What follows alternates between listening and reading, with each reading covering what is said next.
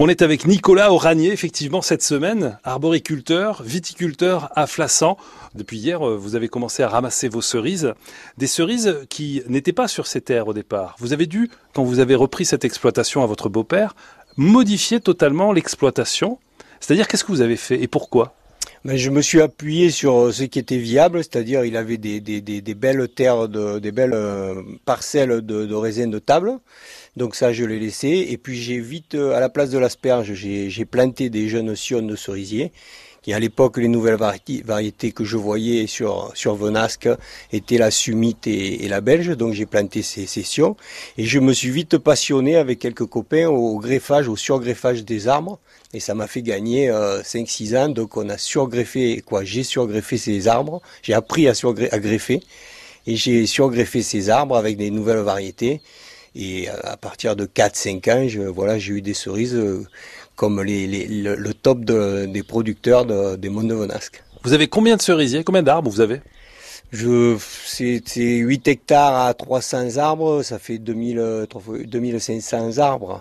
Et combien de greffons par arbre? Ben ça, au début, quand on greffe un gros arbre, euh, il faut au moins une trentaine de greffons, quoi, ça en fait. Ça fait 60 000 greffons, c'est vous qui les avez mis Pas tous, pas tous, parce que j'ai planté des sions, mais, mais oui, on en a, on en a enquillé, comme on dit. oui, enquillé, c'est ça. Pendant cette période, euh, vous n'aviez pas de cerises à produire, donc à vendre. Comment vous avez vécu?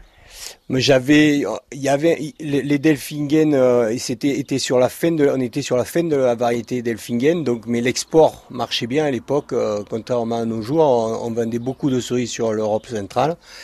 Et euh, donc les Delphiniennes étaient, un fruit apprécié là-bas et donc je vivais avec les, voilà, les productions. J'avais une paire d'hectares des Delphiniennes plus euh, les raisins de cuve et raisins de table. Est-ce que vous referiez la même chose aujourd'hui euh, si vous étiez, par exemple, quelqu'un qui a une vingtaine d'années, qui nous écoute et qui a cette opportunité éventuellement de quitter un métier entre guillemets industriel ou à la ville pour reprendre? Est-ce que ça, ça vous semble possible de la même façon Oui, oui, c'est certain. Euh, maintenant, il faut prendre des risques dans la vie. Voilà, moi j'étais employé et puis euh, je suis passé producteur de, cerises et de raisins de table. Et non, moi j'encourage. Bon, en ce moment, on a. C'est vrai que la culture de la cerise est un peu compliquée euh, avec cette, mouche asiatique.